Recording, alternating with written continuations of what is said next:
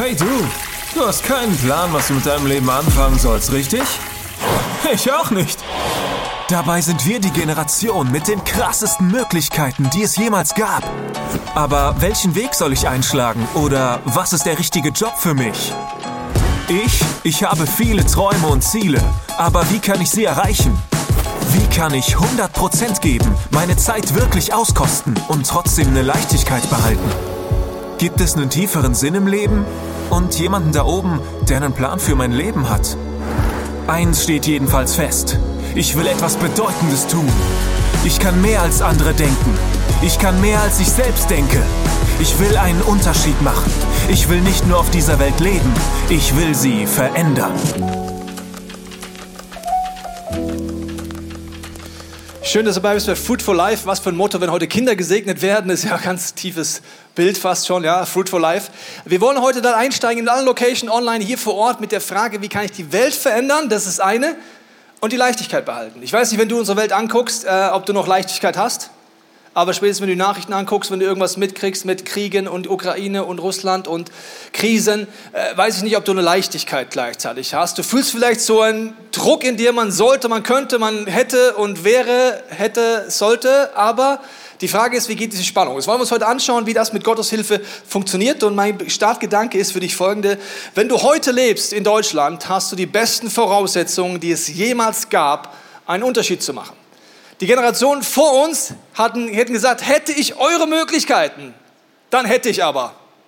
Ich mache ein paar Beispiele, welche Möglichkeiten wir haben. Also, wenn unsere Großelterngeneration noch musste über das Überleben kämpfen, wir haben fast kostenlose Ausbildung, wir haben kostenlose, wir haben Krankenversicherung, wir können Zuschüsse kriegen für Auslandsstudiengänge. Wir können als Frau studieren. Vor 150 Jahren hättest du nicht studieren können, wenn du eine Frau bist. Das heißt, jede Frau vor 150 Jahren würde zu jeder Frau im Raum heute sagen, hätte ich deine Möglichkeiten gehabt, dann hätte ich aber.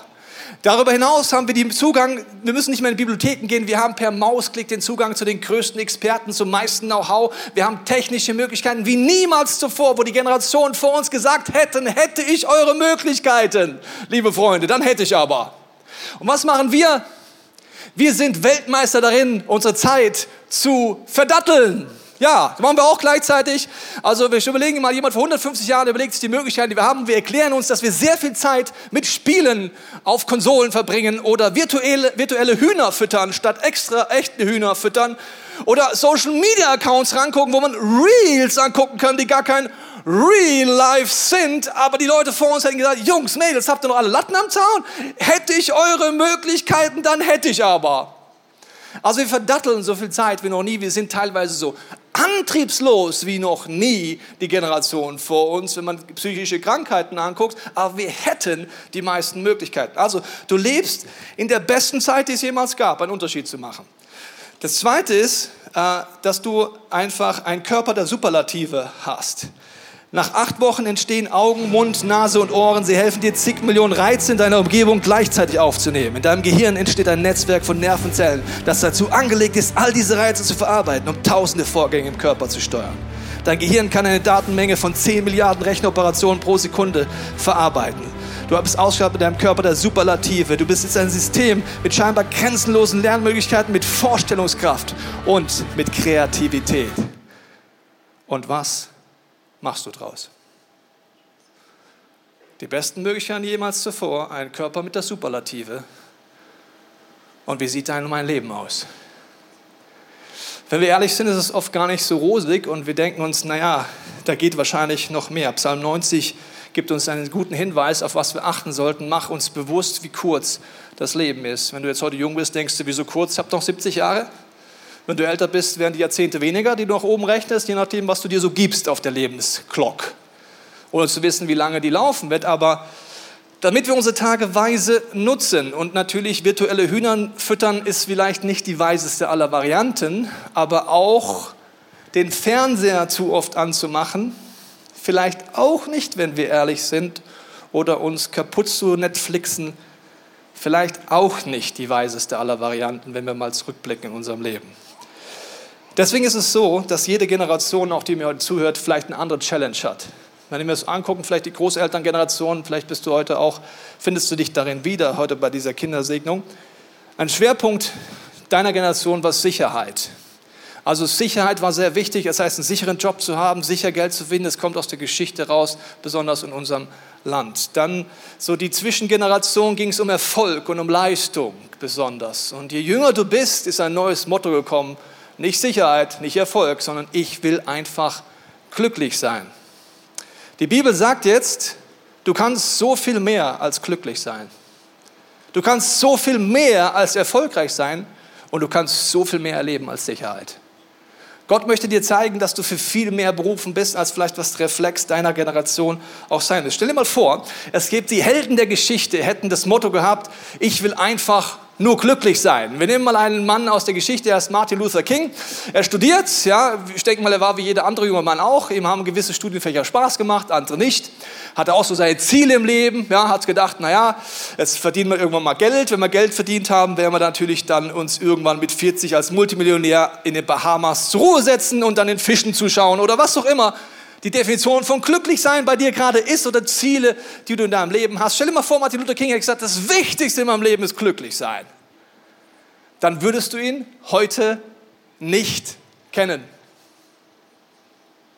Du kennst keine Menschen, die einfach nur glücklich waren. Du kennst Menschen, die Spuren hinterlassen haben. Die wussten, ich bin für mehr auf dieser Erde als nur Erfolg, als nur Leistung und als nur Glück. Wir haben dir ein kurzes Video mitgebracht, weil wir glauben, es braucht ein neues Mindset, egal welche Gabe du hast. Wir brauchen neue Forscher, neue Denker und Menschen, die diese Welt verändern. Lass uns gemeinsam anschauen. Wir brauchen innovative Forscher, die Technologien für die Zukunft konzipieren. Wir brauchen Menschen, die unsere Gesellschaft so beeinflussen, dass wir nachhaltig und fair mit den Ressourcen umgehen können. Es braucht helle Köpfe, die bei Social Media verantwortungsbewusst Entscheidungen treffen, damit diese Plattformen einen positiven Einfluss auf die Menschen haben. Persönlichkeiten mit Herz, die in der Justiz für Gerechtigkeit sorgen. Nicht zu vergessen Mütter und Väter, die sich in unsere zukünftige Generation investieren, sowie engagierte Lehrer, die junge Leute für Bildung begeistern und Begabungen in den verschiedensten Bereichen fördern. Menschen in Gemeinden, die aus Religion keine moralischen Regelwerke machen, sondern den Frieden, die Liebe und die Wahrheit in verständlichen Worten weitergeben können. Wir brauchen Personen, die Ideen haben, wie Senioren wieder mehr als nur Rentner sein können. Wir benötigen kreative, leidenschaftliche Menschen in allen Bereichen der Kunst, die dafür sorgen, dass diese Welt nicht nur funktioniert, sondern auch wunderschön wird und Freude macht. Seid ihr auch der Meinung? Ja, also die Frage ist, wie kriege ich das jetzt raus? Egal, ob ich jung bin oder alt bin, ob ich das schon lebe oder nicht lebe. Es ist wichtig, Dinge ausprobieren. Und es ist so, dass du in einem gewissen Setting aufgewachsen bist oder gerade aufwächst. Also wenn zum Beispiel deine Eltern beide Physiker sind und du vielleicht der Künstler des Jahrhunderts bist, wirst du nicht automatisch durch deine Eltern gefördert. Ja?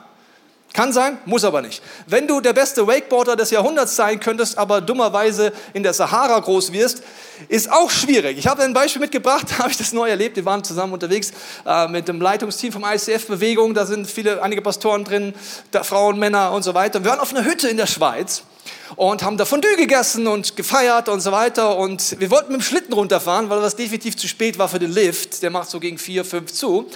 Und derjenige, der uns die Schlitten vermieten hat, hat uns vorhin noch erklärt, ich erkläre euch dann, wo der Schlittenweg runtergeht und was ihr machen müsst. Und du musst wissen, die meisten der Beteiligten sind so kleine ADHS-Pastoren, die passen dummerweise nicht auf, inklusive mir. Weil ich denke, irgendjemand passt schon auf. Kennst du Frank? Kenn ich nicht. Okay.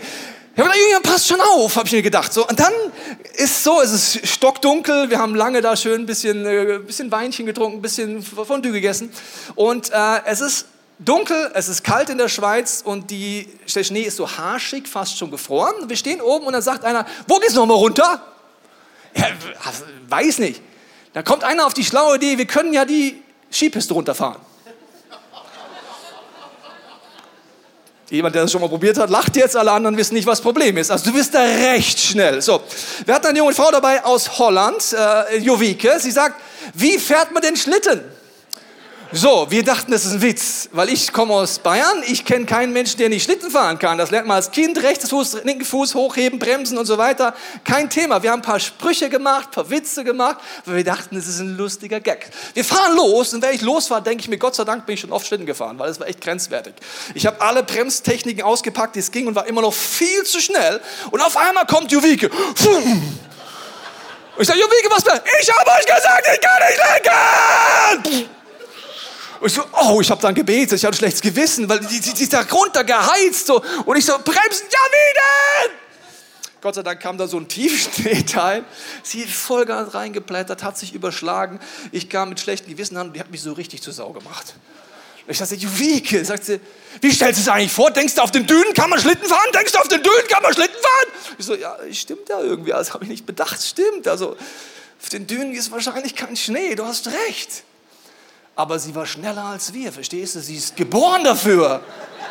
Also, und wir waren schnell, sie war schneller. Okay, ist natürlich ein bisschen lustige Geschichte, aber der Gedanke ist, du brauchst einmal selber, dass du neue Dinge ausprobierst und du brauchst Leute, die dich auch freisetzen. Und das haben wir definitiv nicht mit Jovike gemacht. Jovike, wenn du das hörst, ich habe immer noch schlechtes Gewissen und bin Gott dankbar, dass du nichts gebrochen hast. Aber ist, du musst neue Sachen ausprobieren. Warum? Die Bibel redet davon, dass Gott in dich Sachen reingelegt hat. In 2. Mose, wenn du mitschreibst, 31, heißt es, dann sprach der Herr zu Mose, ich habe Bezalel, den Sohn Uris und Enkel Hurs vom Stamm Juda, ausgewählt.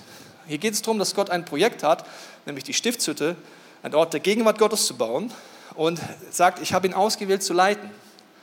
Er sagt damit, diesem Kollegen habe ich Gott die Fähigkeit gegeben zu leiten. Mit meinem Geist habe ich ihn erfüllt. Ich habe ihm Weisheit und Verstand gegeben und ihn befähigt, wozu? Alle dem Bau erforderlichen handwerklichen und künstlerischen Arbeiten auszuführen. Er kann Pläne entwerfen. Es ist eine Gabe, Pläne zu entwerfen.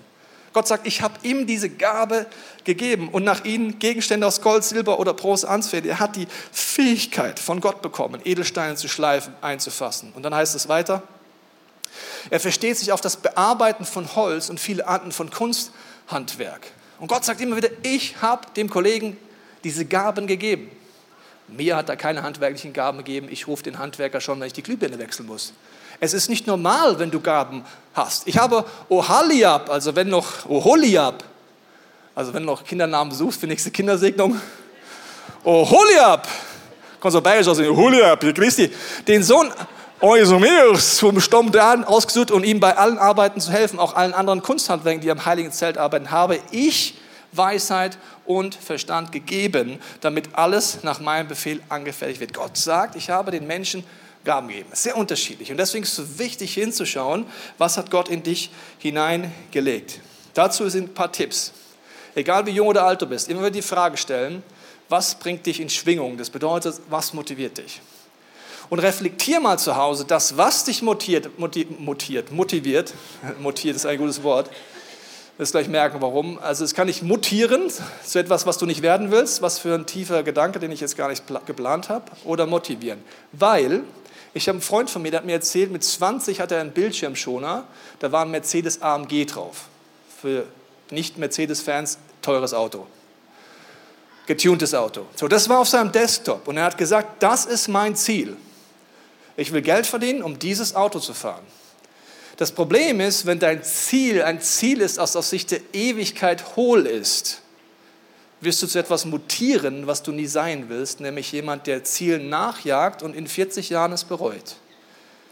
Weil was für einen Unterschied macht ein Mercedes AMG? Natürlich kannst du Freude daran haben, der kann dich arrogant machen und du kannst ihn mir ausleihen. Das ist natürlich ein Segen. Ich will jetzt nicht sagen, es ist, du kannst auch dieses Auto fahren, aber als Lebensziel wäre das zu wenig. Also was ist das, was mich in Schwingung versetzt? Sei offen für diese Dinge, sei neugierig. Ich habe das gemerkt bei unserem Sohn, der ist mittlerweile zwölf, aber von Kind auf ist er im ISF Kids und er darf dort Sachen ausprobieren.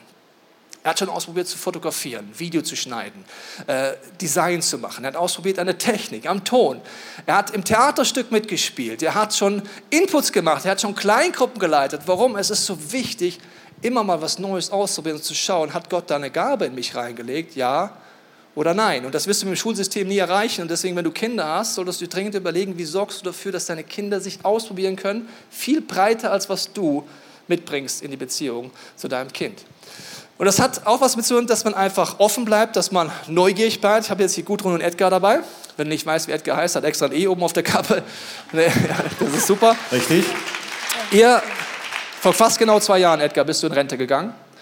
Und das ist ja ein großer Einschnitt, wo man fragen kann, was hat Gott vor? Wie ging es euch in diesem Moment? Ja, ich habe diesen ersten Step, äh, du weißt es, Tobi, überschrieben mit Chaos oder Wechselbad der Gefühle.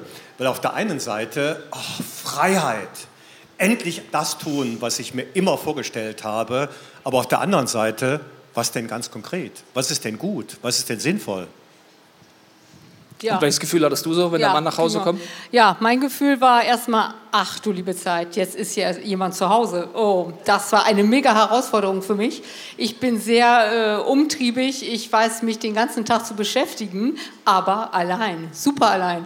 Genau, und jetzt war Edgar plötzlich da. Oh, also das erste Gefühl, irgendwas zwischen Neugier und Panik. Ja, ja genau. Ist übrigens eine sehr wichtige Lebensphase, wo in Deutschland die wenigsten, auch gläubige Menschen, mal die Frage stellen, was hat Gott vor? Weil du kannst natürlich schon sagen, äh, mein Ziel ist als Rentner ein hobbyloser Dauercamper in Bad Tölz zu werden oder Kaffeefahrten zu buchen, bis du abwinkst oder Kreuzfahrten zu machen, bis du der Vater Kreuzfahrt bist.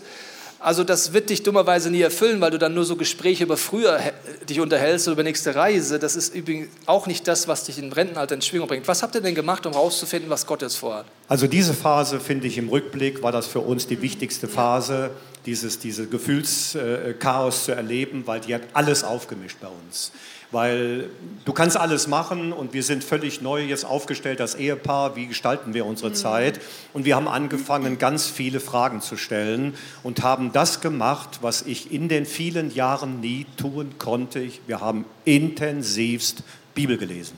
Wir haben angefangen, wirklich kapitelweise jeden Tag Bibel zu lesen.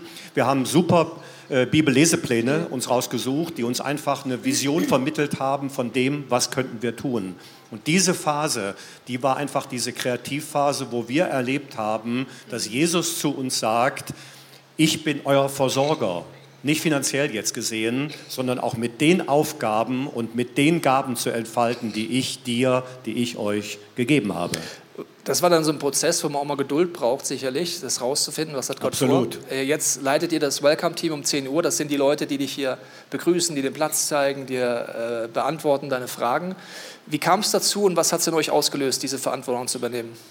Ja, das kam dazu, dass ja nach Corona-Zeit es langsam wieder äh, losging und wir uns im, im Office erstmal getroffen haben und wir, ja, wir sind halt Leute, die gern Menschen begrüßen, alles super, war auch ganz easy, aber jetzt plötzlich in Leiterschaft zu gehen, äh, war für uns eine mega Herausforderung und wir sind mit dieser Gabe gewachsen, die uns Gott gegeben hat. Und wir sind sehr dankbar, dass wir jetzt hier ein super Team haben, was wir anleiten können auch und neue Menschen dadurch freisetzen können und es besteht nicht nur aus alt und aus jungen Leuten, sondern auch ältere Generationen.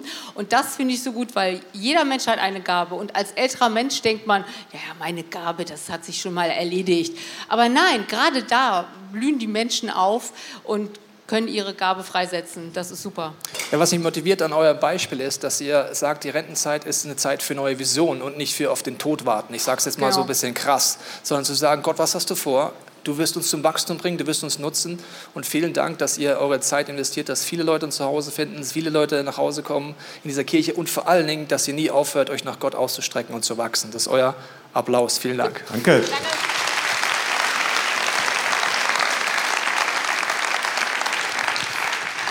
Das, Du merkst, egal ob jung oder alt, die Fragen bleiben die gleiche, wenn du diese, diese Neugierigkeit behältst. Und ich möchte es mal in meinem Leben zeigen, dass es nicht so ist, dass du einen Startpunkt hast, wenn du über deine Berufung nachdenkst und sagst, hier bin ich, das ist meine Berufung und ich warte jetzt einfach mal, dass das irgendwie passiert. Sondern meine Bega äh, Erfahrung ist, wenn ich im Gebet bleibe, im Bibellesen bleibe und ausprobiere, was Gott in mich reingelegt hat, dann passieren Dinge. Also du fängst irgendwie an. Ich habe zum Beispiel mit 18 die Idee gehabt, ich werde Animateur. Ich dachte, das ist eigentlich meine Berufung. Ja? Ich dachte, Tennis spielen auf Mallorca, nette Frauen kennenlernen. Braun werden auf Arbeitszeit, die sind die einzigen, die es verstanden haben. Ich dachte, das ist mein Calling, Animateur zu werden. Also habe ich ein bisschen in diese Richtung losgegangen. Dann habe ich irgendwann gemerkt, naja, äh, das war es vielleicht noch nicht ganz. Ich habe dann angefangen, in einem Jugendzentrum zu arbeiten, nachdem ich äh, Jesus kennengelernt habe und habe gemerkt, ja, das erfüllt mich auch, so mit Jugendlichen zu arbeiten, kreativ zu arbeiten.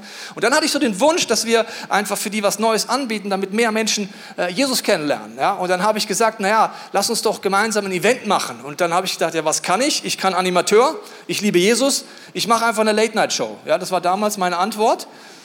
Und ich habe euch mal einen Trailer mitgebracht, Sweet 21, wie ich aussah und was wir gemacht haben.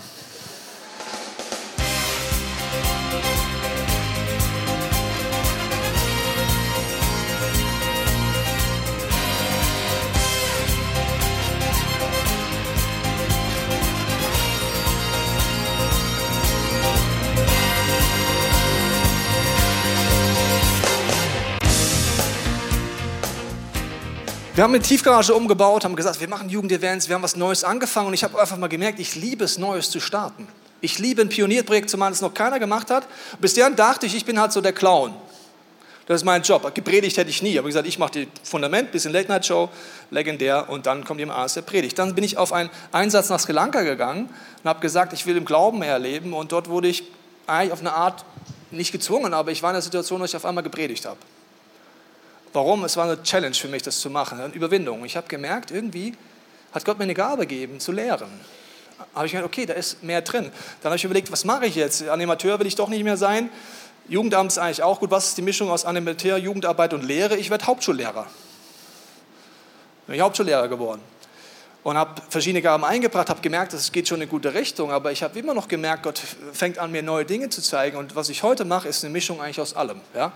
Also wenn du Pastor im ICF bist, äh, auf eine Art bist du Animateur, auf eine Art bist du Lehrer, auf eine Art machst du wie eine Late-Night-Show und du arbeitest mit verhaltenskreativen Kindern, nämlich mit euch. Ne? So, das heißt, das heißt, das ist, nicht linear, sondern es ist ein Weg, den du gehst und auch Edgar und Gudrun erzählen davon, dass sie das machen. Mach die Übung mal zu Hause, überleg mal, was hast du schon erlebt in deinem Leben und was könnte vielleicht ein Hinweis sein. Warum? Weil Gott hat die Gaben gegeben, nicht um nur glücklich zu sein, nicht um nur erfolgreich zu sein, nicht um nur zu leisten, sondern Unterschied in dieser Welt zu machen. Deswegen hilft mir folgende Grafik. Es gibt eine Not in der Welt, irgendeine Form von Hunger, ja, irgendeine Hunger gibt es dort. Wir haben viele Beispiele in den Videos gesehen. Und du bist wie ein Koch, der auf irgendeine Not eine Antwort hat aufgrund deiner Gaben erfüllend wird, wenn es einen Matchpoint gibt zwischen deinen Gaben und einer Not, wo Gott dich reinstellt, um den Unterschied zu machen. Und das können die unterschiedlichsten Themen sein in deinem Leben. Vielleicht bist du ein Forscher und ich nehme dich kurz mal mit auf eine kleine Reise. Vielleicht bist du ein Forschertyp und du merkst, du willst einen Unterschied machen, weil du anfängst, einfach in der AIDS-Forschung dich zu beschäftigen, weil du sagst, es muss einfach Antworten geben. Oder in der Krebsforschung. Oder du bist jemand, der sagt, ich investiere mich in der Kirche oder wo auch immer, aber wichtig ist, ich fange an, einen Matchpoint zu suchen zwischen meinen Gaben und dem, wo es eine Not gibt. Ich nehme dich jetzt mit an einen Ort, wo ich wünschte, es gibt Geruchsfernsehen weil alle Mitarbeiter wissen, wo ich jetzt hingehe, da stinkt es nämlich immer. Hier hinten ist eine Toilette und da gehen wir mal rein und ich besuche mal mit euch gemeinsam den Marc, der hier für die Online-Kirche den Ton mischt. Hallo Marc, grüß dich. Hi, grüß dich Tobi. Hi. Also hier riecht es ausnahmsweise gut. Was ist dein Geheimnis? Äh, mein Geheimnis ist mein eigener Saunaduft. Ich habe hier einen Aufguss gemacht, Vulcano. Ja, jeder denkt, das ist ein Witz, das stimmt wirklich. Hier riecht es recht wie Zitronenblüte, das ist die einzige Möglichkeit, in der Toilette zu überleben. Marc, äh, wie kam es in deinem Leben, dass du jetzt hier Ton mischt? Äh, mischt? Was war das deine Reise? Äh, es ist eine lange Geschichte, die ich euch erzählen könnte. Aber wichtig ist, ähm, ich habe hier in der Kirche, seitdem ich in München bin, ehrenamtlich mitgearbeitet. Und das, was ich einfach lieben gelernt habe, ist, äh, eine leere Halle vor mir zu haben, aufzubauen und zu sehen, was passiert. Ich kreiere sehr gerne Bühnen, um äh, für andere die Bühnen möglich zu machen, dass einfach dort eine, eine Predigt von dir zum Beispiel gehört werden kann und raus in die, in die weite Welt geht. Du hast ja studiert und ehrenamtlich gearbeitet. Warum hast du das Studium abgebrochen? Ah, während des Studiums habe ich einfach gemerkt, dass irgendwie das Studieren, das, das Theoretische ist nicht ganz meins. Die Theorie ist schön und gut, aber ich muss einfach anpacken. Ich bin Handwerker, äh, also ich, ich muss einfach irgendwie wirklich praktisch was tun. Wie merkst du jetzt, dass deine Gaben so einen Matchpoint geben zwischen dem, was du mitbringst und der Not, der du, wo Gott dich benutzt? Äh, wir als Kirche haben ja das Ziel, dass wir so viele Menschen wie möglich zu Jesus bringen. Wir wollen, wir wollen die Message von Gott einfach in die Welt rausbringen. Und jetzt gerade durch Church Online, äh, was dazu gekommen ist, merke ich, wie ich meine Gabe einbringen kann, wie ich technische Systeme möglich machen kann und hier einfach meine Gabe einbringen kann, sodass wir, dass wir die Welt erreichen, dass die Predigten einfach auf YouTube sein können zum Beispiel. Ja, vielen Dank, Marc, hier, dass du immer hier an solchen Orten hier ist, was keiner mitkriegt, aber die Erfüllung merkt man dir an, dass du sagst, ich möchte, dass Gott mich benutzt, um Unterschied zu machen. Das ist dein Applaus, auch wenn du ihn hier nicht richtig hörst, hinten in der wunderbaren Toilette. Wie gesagt, Geruchsfernsehen gibt es noch nicht, aber du kannst irgendwann mal hier vorbeischauen, dann weißt du, was das bedeutet. Ich möchte dir folgende Gedanken mitgeben. Es ist eines der Matchpoint jetzt zwischen deinen Gaben und dem, was Gott vorhat, aber es gibt einen extrem wichtigen Punkt. Aus Sicht der Bibel ist nicht so entscheidend am Ende von deinem Leben, was du genau gemacht hast, sondern wie du es gemacht hast. Sie reden darüber, dass Liebe das Allerwichtigste ist, wenn du einen Unterschied machen willst. Und diese Liebe ist von Gott initiiert. Ich habe zwei Freunde, die sind so um die 50 und beide haben mir erzählt, dass es eine Veränderung in ihrem Job gerade gibt, dass sie gerade eine Veränderung machen und aus der Firma aus, rausgehen. Und beide haben mir relativ erschüttert, aber auch dankbar erzählt, wie schnell man ersetzt werden kann in seinem Job. Egal ob Vorstandsvorsitzender oder was auch immer und wie schnell man vergessen kann, sein kann in einer Firma, wo man jahrelang gearbeitet hat. Und da haben beide gesagt, weißt du, was interessant ist? Das Einzige, wenn ich zurückblicke, was im Nachhinein Sinn gemacht hat, waren die Spuren der Liebe, die ich hinterlassen habe. Das Gespräch in der Kaffeekantine, das einzelne Gebet für eine Person, den hoffnungsvollen, ermutigenden Satz, den ich weitergegeben habe, da wo ich gemerkt habe, Gott benutzt mich mit meinen Kollegen oder meinen Kunden, das sind die einzigen Dinge, wenn ich zurückblicke, die mich jetzt noch erfüllen. Der Rest ist vergessen und schon lange nicht mehr da. Die Bibel redet darüber, dass wir äh, ein Fundament haben. Und wenn wir dieses Fundament Jesus Christus nehmen, dass wir darauf weiterbauen können oder auch nicht. Das steht im 1. Korinther 3, 11 bis 15. Da heißt es, auf das Fundament, das bei euch gelegt ist, Jesus Christus. Wenn du Jesus nicht kennst, kannst du heute die Frage stellen, ob du, ob du dieses Fundament haben möchtest in deinem Leben. Wenn du es hast, redet die Bibel davon, dass du auf unterschiedlichste Art und Weise weiterbauen kannst. Du kannst Dinge tun in deinem Leben, wo du im Gesicht der, e, angesichts der Ewigkeit, oder wenn du zurückblickst, schmerzhaft merken willst, die Bibel nennt das so, dass sie im Feuer verbrennen, diese Taten. Dass nicht etwas ist, wo du am Ende von deinem Leben zufrieden sein wirst, wo du dankbar sein wirst und schon gar nichts, was du mit in die Ewigkeit nehmen wirst. Lese mal die Bibelstelle zu Hause durch, sie ist schockierend. Das heißt, dass sehr viel verbrannt wird. Das heißt dann, dass die Person gerettet wird wie durchs Feuer durch. Das heißt, sie hat das Ticket in den Himmel gebucht, weil sie gesagt hat, Jesus kommt in mein Leben. Aber die erfüllenden Dinge konnte sie auf diese Erde und zum Tod nicht mitnehmen. Das sind die Dinge, wo ich aus der Liebe raus handle. Du kannst auch noch mal lesen, 1. Korinther 13, da heißt es, dass alles nichts wert ist, wenn du nicht aus der Liebe handelst. Das heißt, die wichtigste Frage ist, Gott, wie willst du mich benutzen, wo ich gerade bin? Wie kann ich deine Liebe weitergeben? Wie kann ich Menschen helfen, dass sie Gottes Liebe erkennen? Im Rückspiegel sind das die Momente, wo ich dankbar bin. In meinem Studium, an der Hauptschule. Das sind die Momente, wo ich wachsam war für das, was Gott vorhat. Und deswegen möchte ich dir einen sehr wichtigen Gedanken mitgeben. Wenn du aus Liebe Gottes raus die Welt verändern möchtest, darfst du eine Lüge nicht glauben, nämlich dass Not ein Auftrag ist. Wenn du denkst, Not ist ein Auftrag und als gläubiger Mensch noch viel mehr, wirst du dich einfach verheizen und in Burnout gehen, weil es wird sehr viele Nöte geben, die du begegnest. Und die Lüge des Teufels ist, dass du sie lösen musst. Damit bist du der Retter. Damit macht er dich zu Gott. Du musst keine einzige Not lösen, weil du kannst sie gar nicht lösen sondern die Frage ist nicht, dass du die Not löst, sondern die Not ist nicht der Auftrag, sondern das, was Gott tut in der Not und wie er dich speziell benutzen will, das ist der Auftrag. Jesus sagt, ich kann nichts tun, was ich nicht den Vater tun sehe. Ich mache dir ein Beispiel. Die Ukraine-Russland-Situation ist etwas, was uns alle beschäftigt und was große Nöte auslöst und wo man vielleicht dann da sitzt und denkt, Jetzt müssen wir alle, wir müssen alle sofort was machen. Wir müssen, was soll ich machen? Ich, ich muss zehn Flüchtlinge aufnehmen. Ich muss, ich, ich, ich muss was machen. Und auf einmal bist du so unter Druck und kommst in so einen Aktivismus rein. Kennst du das? Und du bist getrieben und du denkst, das muss ich noch machen und das muss ich noch machen. Du bist total aktivistisch unterwegs, getrieben und im schlechtesten Fall gehst du selber drauf innerlich. Jesus sagt, die Not ist nicht der Ruf, sondern das, was ich den Vater tun sehe in der Not, ist mein Auftrag. Was machen wir als Kirche? Wir fangen an, der ersten Moment an zu beten. Für unsere Geschwister in der Ukraine, für Leute in Russland, für Menschen, die in Nöten sind. Wir sammeln Geld und jetzt kommt's.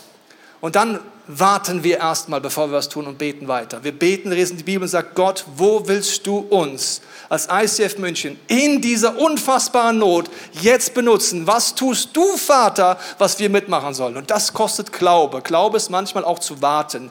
Jesus wartet drei Tage, als sein Freund Lazarus im Sterben liegt und geht noch nicht los. Er wartet, dass Gott den Auftrag gibt. Was bedeutet das? Wir haben jetzt sehr viel ermöglicht schon. Wir haben mehrere LKWs mitfinanziert als Movement, die mit Hilfsgütern hinkommen, aber immer an die Orte, wo wir gefühlt haben, Gott bestellt direkt von uns als ICF München an diesen Ort jetzt Güter. Zum Beispiel haben wir äh, einen äh, Transporter gekauft für das ICF in Kiew. Hier siehst du den Transporter. Warum? Die Lastwagen kommen in Kiew an, aber sie müssen weiter transportiert werden in kleine Dörfer. Und wir hatten auf einmal den Auftrag gespürt, kauft einen Transporter, äh, versichert den und so weiter und bringt den zu der, zum Pastor und der Gemeinde nach Kiew. Und was ich an dem Beispiel sagen möchte, ist, wenn du Gott fragst, will dir zeigen, wo er dich benutzen will. Und dieses Auto kann man zu Kriegszeiten nicht ummelden. Das bedeutet, es fährt weiter mit Münchner Nummernschild in der Ukraine rum. Und das ist für mich wie ein geistliches Bild. Da, wo ich bete, Gott, was tust du gerade, wie willst du mich benutzen mit meinen Finanzen, mit meinen Gaben? In der geistlichen Dimension ist diese Frucht aus Sicht Gottes immer sichtbar. Danke, ICF München, dass ihr treu wart. Als ich euch gefragt habe, diesen Transporter zu kaufen. Alle Frucht, die passiert, jeder Segen, der durch diesen Transporter passiert, wirst du in der Ewigkeit eines Tages merken, wenn dein Geld dort drin steckt. Das heißt, göttlich gesehen ist alles, wo du Treue gegenüber Gott hast, aus der Liebe handelst, das tut, was der Vater dir zeigt in der Not, es sind die Werke, die du mitnimmst durchs Feuer hindurch, durch alles hindurch und die dich auch erfüllen werden. Deswegen, je nachdem, wo du heute stehst, ist die Frage, was ist deine Entscheidung? Wenn du das Fundament mit Jesus noch nie getroffen hast, kannst du mit heute beten, dass du sagst, Jesus, ich wünsche mir dieses Fundament, weil Liebe habe ich nicht. Ich brauche dringend deine Liebe. Ich brauche, dass du mich veränderst von innen nach außen. Weil ich als Mensch komme an meine Limits. Ich kann diese Welt weder verändern, sondern ich bin überfordert. Und schon gar nicht, kann ich Leichtigkeit nicht behalten. Warum? Die Last ist viel zu schwer. Und Jesus sagt aber, meine Last ist leicht. Warum? Er fragt dich nur, darf ich dir Impulse geben? Wie ich dich frage, in irgendeiner Not in deiner Umgebung, jetzt was Spezielles für den Vater auszuführen. Das ist eigentlich leicht. Warum? Ich kann nicht die Welt retten. Ich muss auch nicht die Welt retten. Ich kann nur treu sein und sagen, Gott, benutze mich, wo ich bin. Deswegen, wenn du dieses Feuerbild nachdenkst, merkst du vielleicht Stand heute, egal ob jung oder alt, wenn ich heute vor Gott stehen würde, würde ich wahrscheinlich viel bereuen.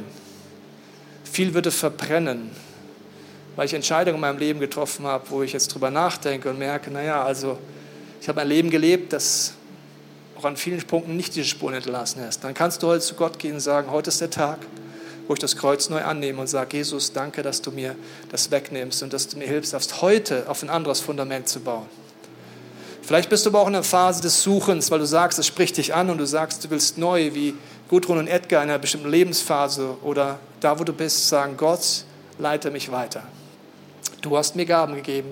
Ich möchte die Gaben so einsetzen in dieser Welt, dass sie mehr zu dem wird, was du dir vorgestellt hast.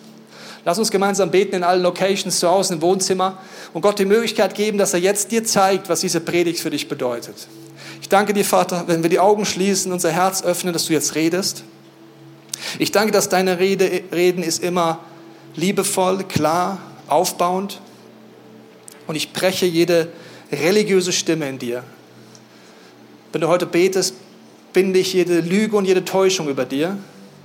Alles, was dich anklagt, was dich runterzieht, was dich verurteilt, all diese Stimmen sind keine göttlichen Stimmen.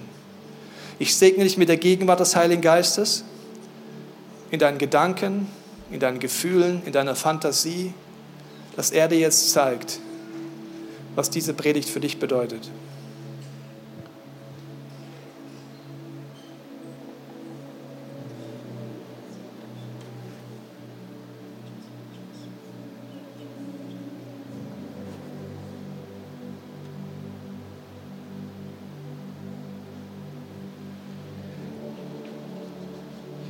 Jesus, ich danke, dass die Werke der Liebe in diesem Bild des Feuers nicht verbrennen werden, weil die Liebe dem Wesen des Feuers entspricht. Ich danke dir, dass du uns deine Liebe schenkst, deine Perspektive und wir laden dich ganz neu an unser Leben. Vergib uns, wo wir aus eigener Kraft versuchen, diese Welt zu retten. Bring uns bei, dass wir es aus deiner Kraft machen. Amen.